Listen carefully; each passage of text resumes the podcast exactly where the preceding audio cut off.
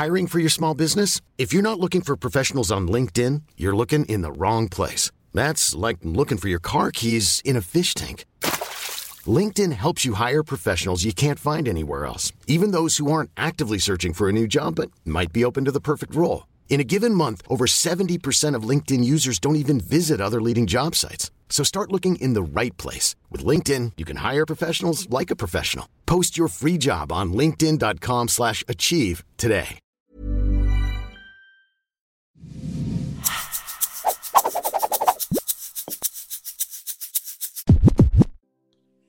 Bienvenidos a un episodio, pues no quiere decir un episodio más porque vaya que ahora sí se tardamos, nos tardamos en hacer un episodio en el Emprepedia Podcast en estas semanas. Invitado de lujo que regresa después de mucho tiempo y aunque como saben bien también ando metido en, en el bloque de negocios en Texas Radio, escúchanos todos los martes a las 8 de la mañana. El oficialmente no lo puedo decir, pero, pero ya en, en unas semanas, doctor Christian Reich. ¿Cómo estás, Cristian? Gracias, Ori. Bien, ¿y tú? Gracias por invitarme nuevamente al podcast. Un placer Oye, pues, siempre.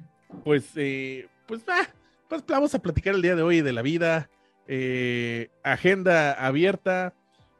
La verdad es que no habíamos grabado un episodio y vaya, oh, entendiendo la, la, complejidad de la agenda de Rich, que ya, pues ya no es personaje recurrente aquí en el podcast, pero sí es invitado de lujo, que todavía incluso me, me echó la mano en estos espacios que tengo en, en, en la estación de radio aquí eh, de, del TEC de Monterrey. Eh, y pues dije, oye, estamos cerrando semestre. Y abro paréntesis, el, el último episodio que, que, grabé de Prepedia fue empezando el semestre, o sea, en, en agosto. Pues dije, oye, vamos a platicar sobre, sobre proyectos, qué ha pasado todo este semestre, cómo estamos cerrando el año y pues lo que vaya cerrando de temas. La verdad es que para mí este semestre, pues debo confesar que fue un semestre diferente, por no decirlo retador y difícil. Eh, estamos ya viviendo un poquito más de presencialidad, pero pues con el reto de, de, las clases todavía en digitales, en híbrido. Eh, ¿Cómo te fue en los proyectos que implementaste, tanto académicamente hablando, como también eh, con tus alumnos, profesionalmente? ¿Cómo ha tratado la vida este semestre, este año, Christian Reich? Oye, Ori, pues bien, digo, la verdad ha sido como para todos este, un año diferente, no me gustaría decir que malo ni bueno, ha sido diferente, porque eso siempre es bien relativo, ¿no? Toda la gente que está en e-commerce, por ejemplo, pues ha sido un año excelente. Y para la gente que está en servicios más tradicionales, pues ha sido un año duro, difícil, ¿no? A veces cierres de empresas este, y demás. Entonces, pues se ve, depende mucho de quién te esté hablando, cómo ha sido el año, ¿no? Entonces, digamos que ha sido diferente. Y en mi caso particular, personal, en, el tema académico, noto que los alumnos pienso como que ya llegaron a esa curva de ya quisiera volver a lo presencial. Siento que como profesor también ya eh, abrazas mucho el valor de lo tecnológico y de lo positivo y de lo bueno que te da, pero también abrazas el valor del face to face, el poder compartir un mensaje y ver cuáles son las expresiones cuando tú te estás comunicando y si y, a lo mejor leer un poco ahí a tu audiencia de si, si te estás dando a explicar de forma correcta o si no, si tienes que volver a repetir o tal, que a lo mejor esto a través de un canal como Zoom, pues es un poco más difícil ser perceptivo, ¿no? Eh, me gustaría preguntarte a ti cómo te fue en, en, ese sentido, ¿coincides conmigo, no coincides? Y aparte del tema de, de, ser docente, pues cómo has vivido el tema de toda la organización del, del profesorado, que es, que es mucho de tu, de tu actividad, Ori. Híjole, ¿no? Eh, y, comparto, yo creo que profesionalmente ha sido el año más retador. Eh, personalmente también puedo decir que, que, que, pues en general yo creo que desde el año pasado que empezamos con toda esta parte pandémica, eh, digital, etcétera, etcétera, etcétera,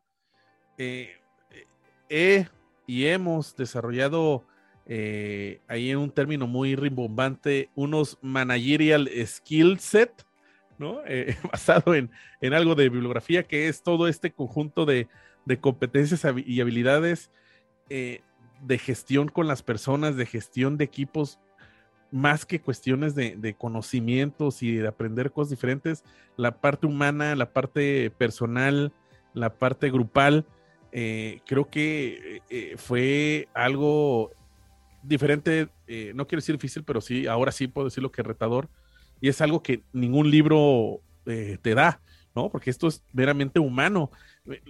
Y vaya, cambié también el tipo de lectura, ¿no? Probablemente me, enfocaba más a libros de, contabilidad, de finanzas, y cambié a, a, libros que, que tenían que ver sobre liderazgo, sobre empatía, incluso por ahí novelas que, que, tenían que ver sobre historias de, retos, ¿no? un, muy buen amigo me recomendó de, intercambiar libros, que no, necesariamente siempre debo estar leyendo libros académicos, sino que de uno a otro momento leer también novelas o, cuestiones así, incluso históricas, como para, para fomentar y desarrollar creatividad. Pero sí, ¿no? Eh, todos somos personas, somos humanos y, y, este último año nos, o una de dos, o, hemos tenido que dar lo mejor de nosotros, o también hemos caído mil veces, pero pues tenemos que aprender a, levantarnos. No, definitivamente. Mira, ahorita, ahorita que estabas comentando eso, me llegaron dos pensamientos que quiero compartir. El primero es que en algún momento la Universidad de Carnegie Mellon hizo un, eh, un estudio y concluyó ese estudio que básicamente el 85% de las habilidades que te van a llevar al siguiente nivel, eh, éxito, digamos, yo sé que éxito es como muy personal y muy de cada quien, pero digamos de, de lo que se conoce como éxito en términos generales, ¿no? Cuando piensas en éxito, le pones éxito a Google, te aparece ahí un resultado, estamos hablando de eso, ¿no? 85% de, de las habilidades son soft skills o habilidades blandas, es decir, que no son habilidades técnicas, numéricas, eh, eh, de, las cosas que a lo mejor en las carreras universitarias estudiamos para aprender como tal hacer algo, ¿no? Este, no sé, cuadrar un balance, este, hacer una regresión lineal, todo ese tipo de cosas. Bueno, pues resulta ser que eso es muy importante, pero es mucho más importante el tema de las habilidades blandas, soft skills, todo esto que estás platicando, el tema de tener eh, facilidad de comunicarte de forma correcta, de tener liderazgo, de tener empatía, de poder liderar un equipo, etc.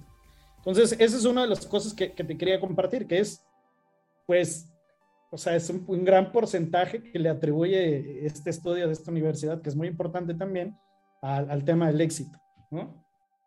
Y la segunda cosa es que eh, sí ha sido, sí ha sido este, retador, pero también yo creo que este, este reto nos ha hecho avanzar en el tema de, de adopción de tecnología, de poder eh, abrazar el cambio, el no quedarte estático, sino bailar con la situación, ¿no?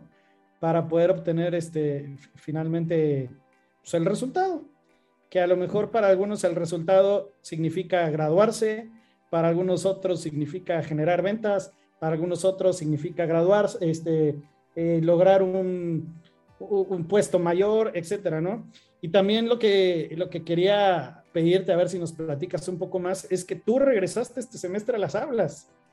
Y eso a lo mejor tu audiencia todavía no lo sabe y pues estaría padre que Oye, no, y, lo platicaba justamente hoy en la mañana. Eh, hoy, tuvimos un momento bastante padre eh, eh, aquí en la participación de, de, de dos profesoras, por ahí si nos escuchan, Sara y Marisela, normalmente gestionaban un evento que era auspiciado por Vector Casa de Bolsa, ¿no? Eh, el famoso Reportes Financieros Vector, donde los alumnos que estaban en una concentración, el proyecto final era la evaluación de una empresa y está, y está, está y estaba, ¿no? Porque estamos convirtiendo también en un nuevo modelo educativo que estamos implementando aquí en, el TEC.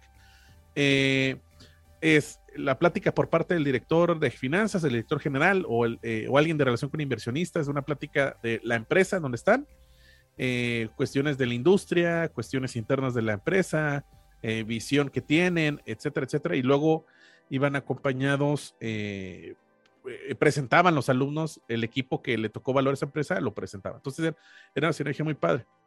Y, y ahora cierro paréntesis, y ahorita en en la mañana, que fue esta presentación, eh, pues creo que también nos habíamos acostumbrado, ¿no? Y también incluyo de eh, eh, esta convivencia digital, ¿no?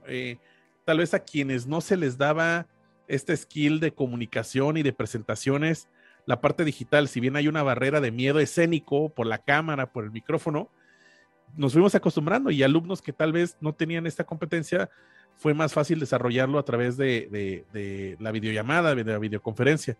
Y ahorita que fueron las presentaciones en, presencial, ay, no, eh, eh, eh, ya se sintió diferente del empujón a la alberca, de, con los flotis, ahora sí, ya en presencial, pues se arrancó con freno de mano y en tercera, porque nos desacostumbramos. En términos futbolísticos, arrancamos desencanchados y así me sentí también cuando regresé a dar una clase en, híbrido, en esta convivencia de hay, hay, hay alumnos en, Zoom y, hay alumnos y alumnos en, presencial en el salón, pues también el tema de la convivencia de, de, que nadie hablaba y eso que ya en presencial, pues ahí lo estás observando.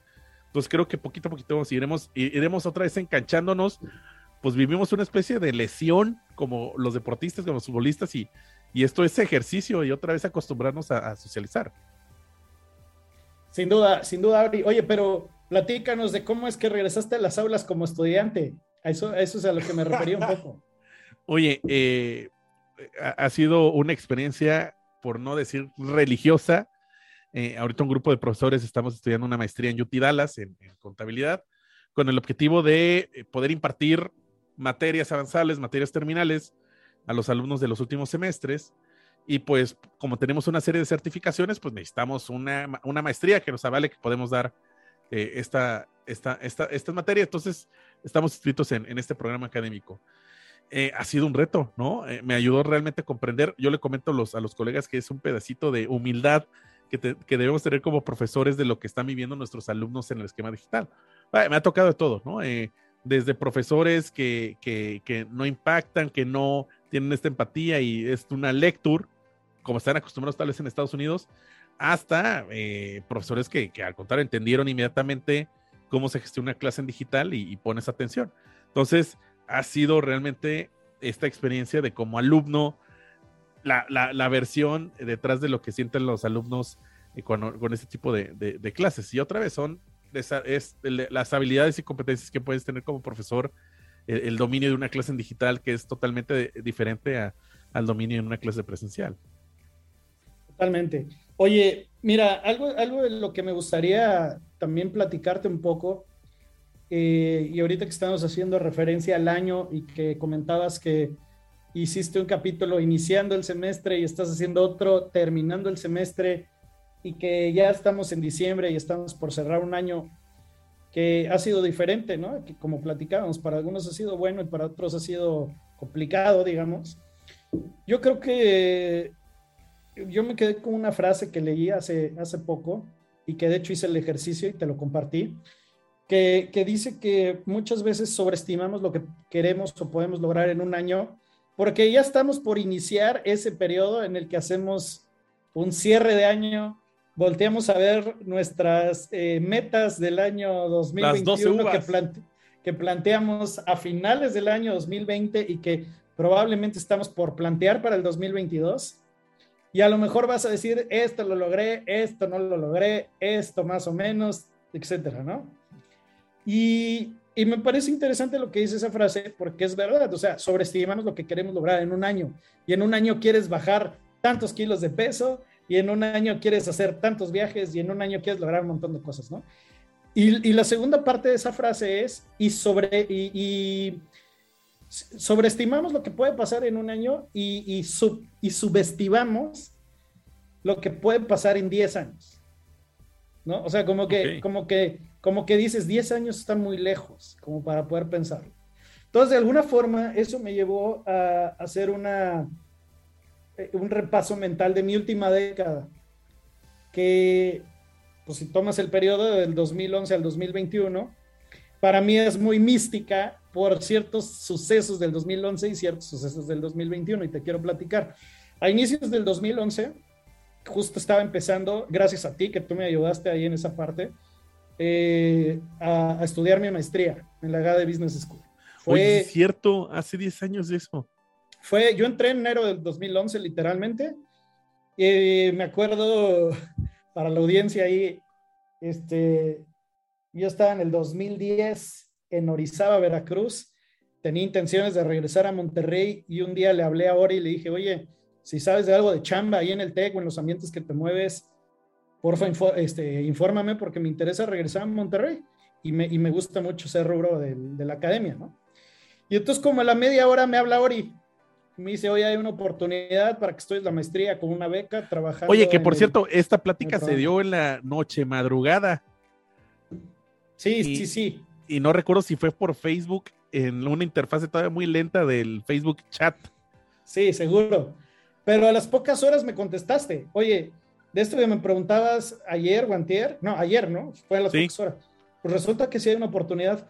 Y pasaron, y pasó todo lo que tenía que pasar para que esa oportunidad fuera para mí. No sé si te acuerdas, Ori, de que eh, había fila de gente esperando eso, pero, pero para poder tomar ese puesto necesitabas tener ya aprobado el examen, de, admisión. que como yo iba a empezar una maestría en línea ya lo tenía y todos los demás candidatos no.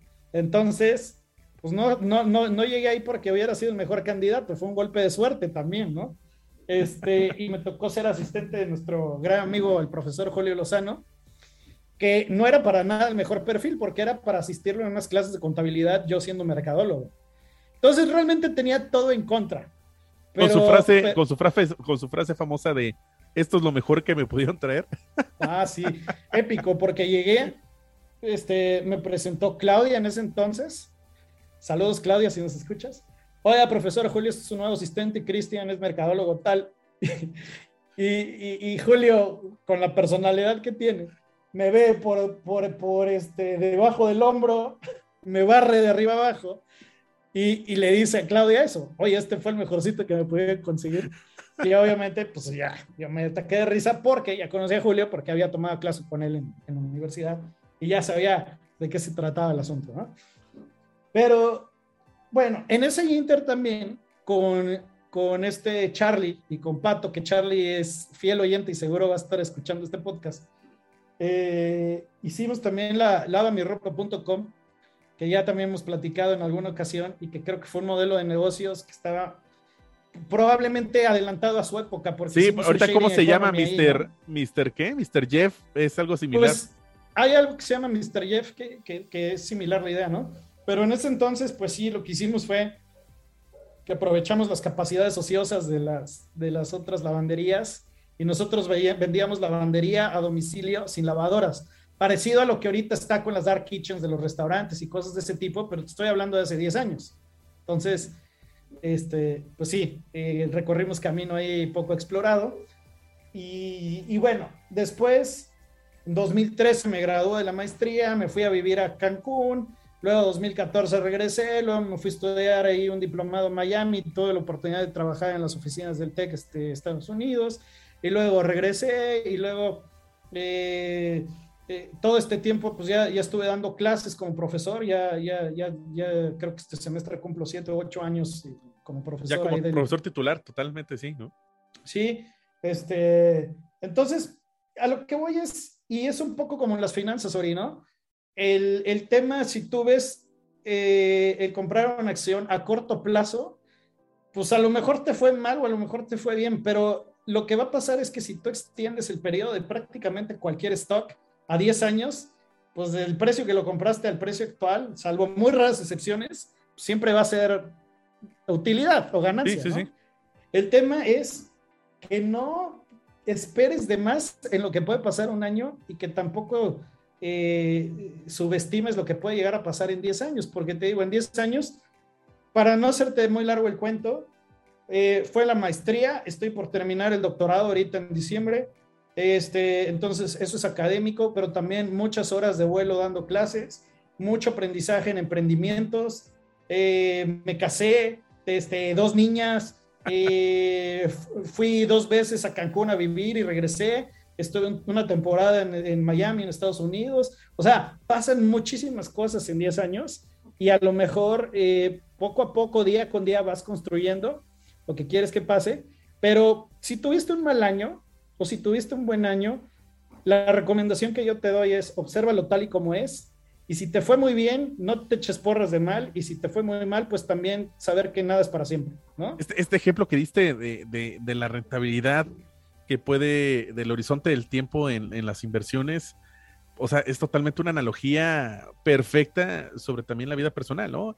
Hoy en la mañana, justamente en las presentaciones, estuvo Eduardo Medina, que es el director de, Vector Casa de Bolsa, y, ponía dos gráficas muy padres, ¿no? Haciendo de en qué, en qué prefieres invertir. Y en una gráfica, en un horizonte de tiempo eh, cortito, mostraba eh, algo que iba como en picada y el otro, eh, la otra grafiquita que era la comparativa, tal cual, mostraba una gráfica con una línea que iba ascendente en una recta de tiempo mucho más larga. Entonces, pues le eh, eh, invitaba al auditorio a, decir, oye, ¿en cuál tú invertirías? ¿En, la derecha, que es la que va para arriba ascendente, o en esta, que en un corto de tiempo es todo volátil, ¿no?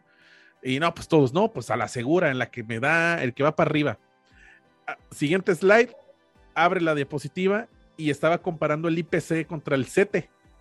Entonces mostró en el horizonte de tiempo la rentabilidad que ha tenido, en este caso el IPC, en los últimos 10 años contra el rendimiento que tiene el CETE y hacía la comparación y obviamente el IPC es mucho más largo, que tiene estas subidas y estas bajadas, pero en, el, en la suma de rendimientos ha sido mucho más alto esto que algo del CETE sin riesgo que pues se va de poquito a poquito para arriba, ¿no? Y eso es una analogía perfecta de la vida. Sí, mira, está esta palabra en inglés que es compounding, ¿no? Y que, y que en finanzas se usa eh, mucho el interest compounding o el, interés compuesto. Compuesto. Compounding es compuesto. Pero así como funciona el interés compuesto, que bien decía por ahí Einstein que esa era eh, la gran fuerza de la naturaleza, el entender ese efecto del interés compuesto y de que cómo, cómo exponencialmente funciona, nada más que con el tiempo y con paciencia, hay, este personaje que se llama Naval Ravikant, que se ha vuelto como una especie de filósofo moderno, y él dice que todas las cosas que valen la pena en la vida funcionan con compounding, no nada más el interés, sino que las relaciones, este, los conocimientos, pues no sé, la familia, todo en el tiempo genera este, este efecto compuesto, no nada más el interés. Y, el tiempo es el que, el que te va a dar los resultados. Entonces, Aquí el tema es no cegarnos con la visión a corto plazo entre, entre las cosas muy buenas o las cosas muy malas, sino hacerle zoom out y poder tener la, la, foto más completa de qué es lo que sí puede llegar a pasar en el tiempo, como, como lo que te platicaba de todo lo que me ha pasado a mí en los últimos 10 años, este, y, y, que a veces, pues a lo mejor hoy no tuve un buen día y me la estoy pasando mal, pero no estoy viendo toda la fotografía completa de lo que ha pasado y más interesante, lo que puede llegar a pasar en la próxima década también, ¿no? Exactamente. Oye, en términos digitales, y ahorita que platicabas, eh, hice ahorita esta reflexión de, de lavamiropa.com. Estamos hablando que, híjole, ¿no? Hace 10 años no, no había, o sea, ya, ya empezaba Facebook, ya empezaban redes sociales, pero todavía el ingrediente digital no explotaba como ahora, ya 10 años posteriores, es, eh, eh, eh, vaya, es el ambiente, es el entorno digital, ¿no? Ahorita comparto un poco, estoy volviendo el DEPA donde vivo, la casa donde vivo, inteligente, con los focos, con, con este, el Google Home Mini, que, por ahí les recomiendo y, por ahí dejaré algunas recomendaciones de video para ver entre Alexa, Siri y, Google Home Mini cuál es la mejor. la verdad es que eh, yo no sé en qué momento explotó esta parte de digitalización que, que ya llegamos a este momento de las películas de Volver al Futuro. O sea, creo que eso ha sido también totalmente algo radical que hemos vivido en este horizonte de 10 años. Quiero hacer otra reflexión. Eh, nosotros, o sea, el gobierno de México fue declarado pandemia marzo 2020. Haz memoria, imagina qué hubiera pasado si se hubiera declarado pandemia marzo 2010. Wow. O sea, no, teníamos, probablemente no tenemos Netflix, no existía Amazon México, no existía Rappi, no existía Uber Eats, evidentemente, eh, no, había Corner Shop, no había, no había Zoom, Teams, no había Zoom, no había Teams. O sea, para, para, poner en contexto, para, para poder dramatizar y, y, contrastar muy fuerte y entender qué era lo que, qué era lo que significaba tener un negocio digital en el 2010 versus 2020. O sea, ese tipo de cosas. Yo, o sea, no me imagino que hubiera pasado, por ejemplo, con la industria de la educación si esto hubiera pasado en 2010. No, o sea, hubieras llevado todo a través de Blackboard, por ejemplo. No, no, incluso lo, voy a poner en un contexto de, educación pública. O sea, la, educación pública también se apalancó en lo digital. Probablemente en 2010 eh, hubiera sido imposible eh, el, poder alcanzar estos niveles porque también, otra vez, lo que tú dominas muy bien, ¿no? el acceso que había a Internet o, o, contra el acceso que ahora hay a Internet de la cantidad de personas que tienen eh, el, eh, Internet, de cuál es el medio más utilizado para utilizar justamente el Internet, eso era impensable en 2010 contra ahora, si no me falle, creo que son eh, más allá de 90 millones de personas que tienen acceso a Internet o que utilizan Internet, ¿no? Sí, más o menos. Mira, no venía preparado, pero déjame, te comparto pantalla y para los que nos escuchan lo vamos comentando. ¡Ja! Aquí será una ardua tarea de, de edición, pero gracias a Filmora que este, nos hará esta, esta labor de edición. No, mira, está bien rápido. Fíjate, ahí está. Eh, no sé si lo ves, este es de la MIPSI, sí, sí. que habla de la penetración de Internet. Entonces, el último dato de este estudio, que probablemente no es el último, nada más le puse así muy rápido mi compu a, a MIPSI, te habla de penetración de Internet, 83 millones de personas en México, ¿no? Y ahí te habla del 71% de la población que, implica esos 83 millones, pero de lo que estamos platicando, 2010, fíjate, el dato que hay ahí es 35. O sea, es menos de la mitad de hoy. 35 versus 83 millones. Entonces, evidentemente, esta penetración de Internet se hace de, de primera manera o de primera forma con, con la gente de, mejor nivel socioeconómico. Ahorita esta, esta parte del 29%, 29 de población que todavía no ha penetrado Internet, pues evidentemente son las, son las eh, personas que tienen muchas más cosas antes que pensar primero que tener Internet en sus casas, ¿no? Aunque también hay un dato muy interesante ahorita. Prácticamente toda la gente en México tiene un teléfono inteligente. Que eso, eso me parece increíble. O sea, de alta o baja gama, pero este es teléfono inteligente. Exacto. Entonces, bueno, ahí está, ahí está esta historia de cómo, de cómo ha sido la penetración y el crecimiento de Internet en México, acorde a la MIPSI, que te digo que no venía preparado, pero pues definitivamente 35 millones de personas con acceso a Internet eh, en 2010 versus 83 con el dato del 2018. No, no venía preparado, pero trae el logo de Prepedia y está 2 de diciembre de 2021, ¿no? Sí, no, no, no venía preparado, pero esta, esta, esta presentación es de las de cajón porque casi siempre se necesita un dato de estos que, Sí, sobre todo el contexto de e-commerce, que es el dato que, que pues abre la, la, la, pues la, la, la, plática para, para entender la dinámica que hay en e-commerce actualmente. Sí, totalmente. Bueno, y ahí viene otro tema que también hemos discutido, que es la transformación digital, que la analogía que hacíamos es, por ejemplo, cuando tú y yo crecimos sin Internet y de repente en algún momento de nuestra vida adoptamos el Internet, ¿no? Exacto. Hay muchas empresas que crecieron no digitales y que de repente, ¡pum!, se suben a una plataforma digital y eso es la transformación digital. Hay empresas como, como, las, eh, como los, nuestros actuales alumnos que nacieron en el 2000 o posterior, que ellos ya nacieron con Internet, ellos ya nacieron con, con este dispositivos móviles, con pantallas touch, digitales y tal. Entonces, pues ya a ellos no hay que transformarlos, ellos ya son nativos de Internet. Así como también hay estas empresas que nacieron en Internet y pensaban. Sí, sobre todo, sobre todo, esta, sobre todo esta generación 2000 era, ¿no? Ellos, probablemente ya podemos decir que ellos sí son los verdaderos nativos digitales, porque también estaba la confusión con nosotros, los millennial seniors. Ay, ustedes son nativos digitales. No, sino que nosotros crecimos con el Internet. Y estas nuevas generaciones desde el inicio ya, ya tenían internet. Probablemente en tu casa y en la mía, que también es tu casa, creciste ahí con una video VHS y creciste yendo al blockbuster y creciste, o sea, con ese tipo de, entretenimiento análogo, ¿no? Sí, sí, sí, sí.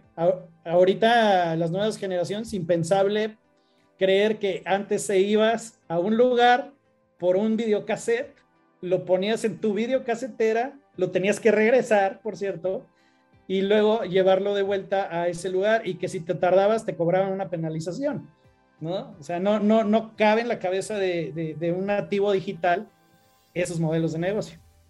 Nosotros sí los vimos. Nosotros sí los vimos. Eh, este año y desde tal vez a finales del año pasado me he dedicado a evangelizar sobre el tema de pagos digitales. Y, uno de los ejemplos y a donde le tiro más a, tratar de, explicar y para que la gente entienda la importancia de, los pagos digitales, que creo que el gran obstáculo, independientemente que también hay un tema fiscal y esas cosas ahí como que del demonio y de fantasmas, eh, es la cultura digital. Todavía hay una cultura digital y aplaudo el esfuerzo de, de City Banamex con sus comerciales, estos de que llega el, eh, la mamá o el papá y, ay, no, ya tengo problemas en el banco, este, ay, mañana tendré que ir al, cajero, mañana tendré que ir al banco, a la sucursal, y, le, dice eh, el, el, hijo, la hija de, no, pero lo puedes hacer por la aplicación, ay, hijo, eso, del, eso del, de, la lo digital no se me da, y la mamá en el WhatsApp o el papá pidiéndole a Alexa que ponga una canción, ¿no? Hay un tema también de lo que sabemos hacer con el Internet. O sea, lo podemos hacer cualquier cosa, pero tal vez estamos muy, todavía muy diminutos en lo que, lo que podemos realizar. Y eh, cuando explicaba el tema de esta cultura digital, que esta generación ya lo trae, es eh, como nosotros, y esto me lo robé de un TikTok, ¿no? De, de las nuevas generaciones, cómo hacen la mímica para contestar un teléfono. Y todavía en nuestros tiempos, eh, la mímica era hacer el teléfono de cuernito. Para los que nos están escuchando en Spotify, pues es el clásico. Y ahorita, ¿cómo es? Es así. Y ahorita, tal cual, el, eh, el eh, lo que robé de este TikTok, porque luego lo, se lo aplicó un, sobrinito, pues lo hacen incluso la, la, carencia tal vez ya de teléfonos fijos dentro de los hogares, porque ya cada miembro de la familia tiene un celular, ¿no? O sea, ya no hay teléfono fijo y ya hay más teléfonos celulares, pero incluso si llegaras a tener un teléfono fijo en la casa, ya no es de cuerdito, sino que totalmente es del tamaño de, un celular. Entonces ya no hacen el cuerdito, sino que tal cual en la palma o en bolita eh, lo ponen en el oído. Y en temas de transformación de los pagos digitales, creo que hay una carencia de eso, porque a un niño le sigues diciendo, eh, muéstrame cómo representarías, hazme la mímica de que quieres dinero. Y te va a hacer así las moneditas, o te va a hacer así el lobo Wall Street disparando billetes, pero nadie te hace de, oh, ¿no? del tarjetazo, obviamente. Entonces, otra vez regresamos al tema del uso digital y, pues también cómo, cómo, el Internet ha apoyado esta transformación o es parte de la transformación.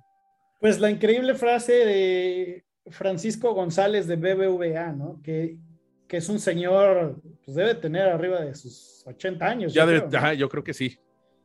Y que, y que dijo, oigan, necesito que ustedes entiendan que no somos una empresa de banca que se quiere subir a Internet, sino que somos una empresa de Internet que además hace banca. Que hace banca, exactamente.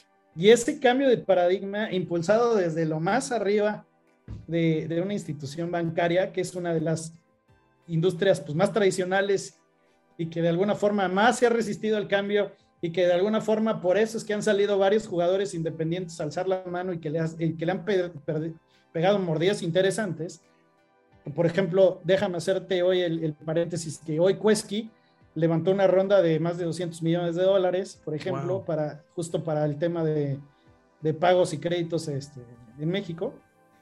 Este, pues esa visión empujada desde mero arriba, que también se me hace muy meritoria por, por ser de una persona de, de, tan alta edad, como que te hace romper paradigmas, ¿no? De, bueno, realmente, ¿qué somos?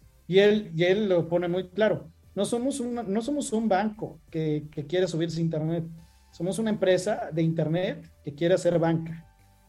Eso somos. Desde ahí es de la visión y la filosofía, ¿no? El cambio de, de, justamente del modelo a través de, de, Esto, esto a veces suena muy de librito de administración 1 y casi cuando son las estas materias de, de emprendimiento de arma tu empresa, ay no, luego hago la misión, luego hago la visión pero es por ahí donde por muchas empresas caen o muchos emprendimientos fallecen de inmediato porque no tienen clara o no pueden hacer este cambio de, misión o visión que, construyen cuando están haciendo la empresa. Totalmente, y te, voy a decir que es una creencia personal, que creo que esa misión y visión que tiene una empresa es una extensión de una misión y visión del emprendedor, porque muchas veces la empresa es el medio para que el emprendedor cumpla su visión. Entonces, una de las cosas también que sucede en el, tema emprendimiento, que ya saltamos un poco de tema, es que a veces las empresas no funcionan porque el camino a emprender es muy difícil y porque la problemática que estás buscando como emprendedor solucionar no necesariamente está alineado con algo personal tuyo como, como fundador de, una empresa. Y eso es muy importante y eso es muy poderoso. Tenemos el caso ahí, por ejemplo, de un alumno del TEC que, que hizo su empresa que se llama EVA para buscar encontrar respuestas para el tema del cáncer de mama y le preguntas que por qué y te dice, bueno, pues porque me tocó vivirlo de primera mano con mi mamá. Exactamente. Entonces ya lo tomé como un, como un tema de interés personal y, es bien diferente cuando tú te enfocas de esta forma a arreglar un problema que es parte de tu ser como, como emprendedor y que a lo mejor bajas en un tema de una misión y visión y que lo extiendes a una corporación, a simple y sencillamente decir, quiero emprender, pues voy a ver qué se me ocurre. Sí. Sí. Eh, al final, eh, pues, pues, los proyectos, los emprendimientos son hijos de quienes lo crean y pues en la genética, pues hay una serie de valores propios de quien las construye. O sea, es una transmisión justamente de, valores y de, y de misiones y visiones que pueda tener eh, quien encabeza el emprendimiento. Sin duda. O sea, si tú quieres tener un, un, guideline, entre comillas, como le dicen los gringos, rule of thumb, de si tu emprendimiento puede llegar a ser bueno o no, pues la, la fórmula un poquito sería, busca un problema personal que tengas, resuélvelo y si lo resuelves de forma exitosa, compártelo con el mundo. Oye, que, que, estaba, que estaba recordando, eh, justamente hace unos ya cinco años, yo creo, eh, la revista Entrepreneur hacía un congreso, un foro que se llamaba Rockstars de la, de la Innovación. Y estaba padre porque intercalaban una plática de un emprendedor y luego entre plática y plática era un grupo, no sé, como los Claxons que tocaba. Y, y, ahorita hablando de ese, de ese tema de, de, una necesidad que probablemente tú viviste, la quieres transformar en una empresa o en una causa, eh, platicaba, y, ahorita se me fue el nombre tal cual de, del proyecto y de la persona, pero eh, era el caso de, de eh, esta persona quien vivo, vivió como familiar de alguien con cáncer, lo que sufría el familiar que, quien padecía esta enfermedad. Entonces hizo una dinámica en la cual eh, cierren sus ojos, eh, dejen prendida la, la, cámara del celular o, la lucecita del celular como lámpara, cierren los ojos y a ver, eh, ¿quiénes de ustedes han tenido un familiar o han perdido un familiar con cáncer, no? Y entonces alcen, la mano quienes hayan padecido esto.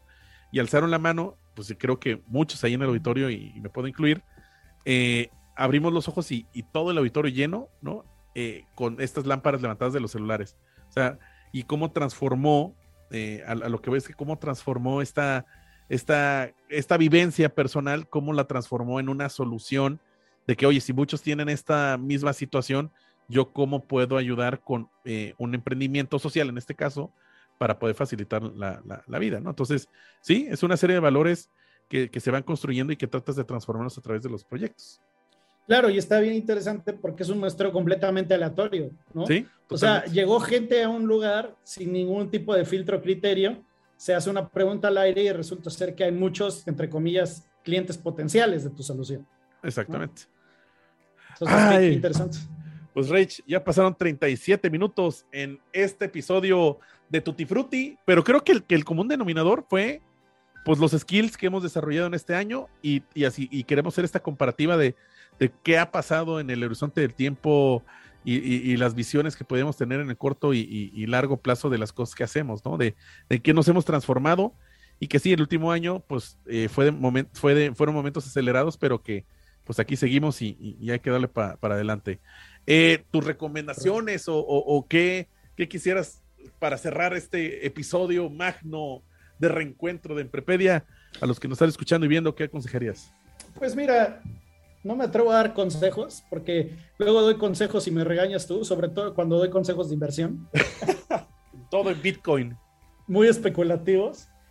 Pero lo que sí les puedo compartir es que creo que últimamente he estado leyendo mucho de filosofía estoica y, creo que dan los, desde la filosofía estoica hay muy buenas recomendaciones, o al menos que a mí me han hecho mucho bien.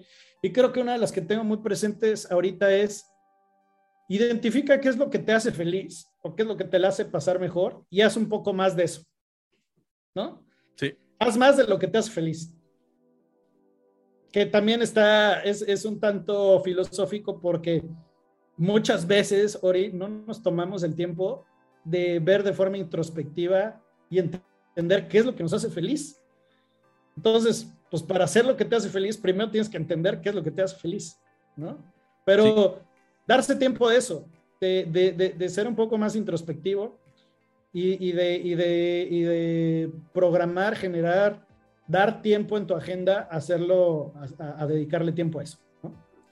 De los creadores del libro El Gen Duro, ¿no? Eh, eh, que tiene nombre de título de Malcolm Gladwell, Christian Reich nos da este consejo. Yo, eh, el libro que, leí este semestre, bueno, este año en particular, también hacia esta perspectiva de, la felicidad, los elementos, es el elemento de Ken Robinson. Para mí, Ken Robinson fue el que me despertó este sentimiento de querer ser profesor, ¿no? De su libro de escuelas creativas. Eh, hay un libro previo, eh, previo, que yo no conocía que se llama El Elemento, me, lo recomiendo mucho leer este año, y era justamente eh, de, rodearte de, todas las cosas que, que, te hagan sentir que estás en tu elemento, o qué significa para ti tu elemento, a qué lugar donde eres feliz, a qué lugar donde puedes ser como quieres ser y que sobre todo pues te ayude a, alcanzar una autorrealización. Alta recomendación para que, aquellos que traen alguna duda vocacional, alguna duda profesional, ¿no? Muy similar al mensaje que, acabas de decir, Rich, ¿no? De, de, de, de la expectativa sobre nuestra felicidad a veces no la tenemos muy clara porque seguimos ahogados en, un vaivén de emociones y de cosas y actividades profesionales y, personales que no nos dejan eh, visualizar lo que realmente son las cosas. Entonces, híjole, no creo que cerramos de lujo con estas recomendaciones que son muy similares. Oye, oye, Ori, déjame recomendar rápidamente un libro que estoy leyendo ahorita, que me llegó de forma mágica porque un día estaba, estaba en Cancún y me puse a platicar con unos canadienses que traían ahí su Kindle y me recomendaron ese libro. Y una de las cosas que me pasa con el Kindle es que compro muchos libros que digo, luego, luego los leo. quedan ahí.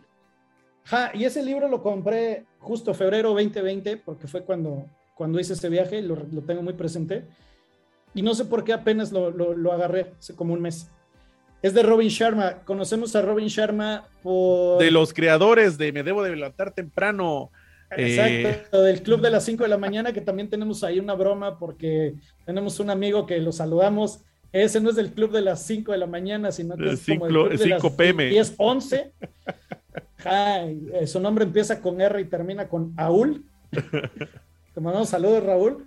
Este, pero también tiene, yo creo que el, el, libro más famoso de Robin Sharma no es ese, es ese creo que fue sonado porque es de los más nuevos, pero no es el más famoso. El más famoso es el del monje que vendió su Ferrari. Ah, claro, sí, cierto, cierto. Y este libro que estoy leyendo ahorita está bien padre porque se llama, se llama El Santo, el Surfer y el CEO.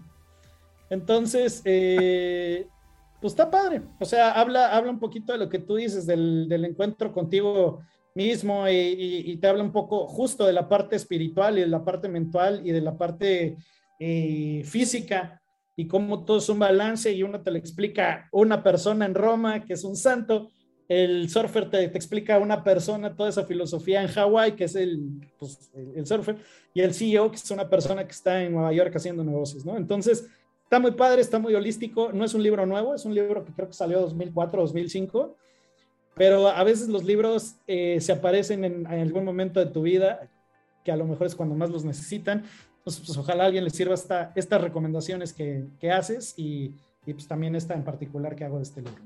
Pues Cristian, ¿dónde te pueden buscar? ¿Dónde te pueden leer? Ah, qué bueno. Mira, tengo, tengo mi blog que no lo he alimentado tanto, pero ahí escribo de repente cosas en Reich, como mi apellido, R-E-I-C-H.com.mx. Ahí me pueden leer. Y, y, ya. Si me quieren mandar algún correo, reich.tech.mx. Pues bueno, esto fueron más de, más de 30 minutitos, pero 30, 40 minutos muy sabrosos de, pues una platiquita de café. Este, eh, no quiero decir con cervezcos porque estoy dentro del TEC, entonces no, no, no es permitido acá, pero eh, hacía falta este, este tipo de, reflexiones eh, sobre todo lo que ha sucedido en el último año y, y, cerrando con todo este semestre. Siempre, siempre comento que es muy interesante el semestre agosto-diciembre porque es el que cierra con el año. Entonces, eh, por ahí la oportunidad de, empezar a, crear nuevas metas, a, reafirmar objetivos o, convertir o transformar objetivos que tal vez no se cumplieron, pero le podemos, le podemos dar otro cauce. Eh, pues yo creo que por ahí, con la libertad de entrar a un receso de dos semanas, por ahí estaré platicando episodios acerca de cómo vendrán las finanzas en el siguiente año, cómo vendrá todo este cambio en la inflación, etcétera, etcétera, etcétera. Pero creo que era importante hacer este, este episodio en el cierre del el semestre académico. Y pues síganos en Emprepedia, en todas las redes sociales como arroba Emprepedia, eh, a un servidor eh, como arroba F Jaborosco y pues al pendiente cualquier cosa. Y recuerden que aquí nos deben de seguir en Emprepedia porque aquí todo lo explicamos con manzanitas. Manzanitas. Nos vemos en el siguiente episodio y esperemos que sean mucho más frecuentes. Adiós. Hagan más de lo que les hace feliz. Ahí está.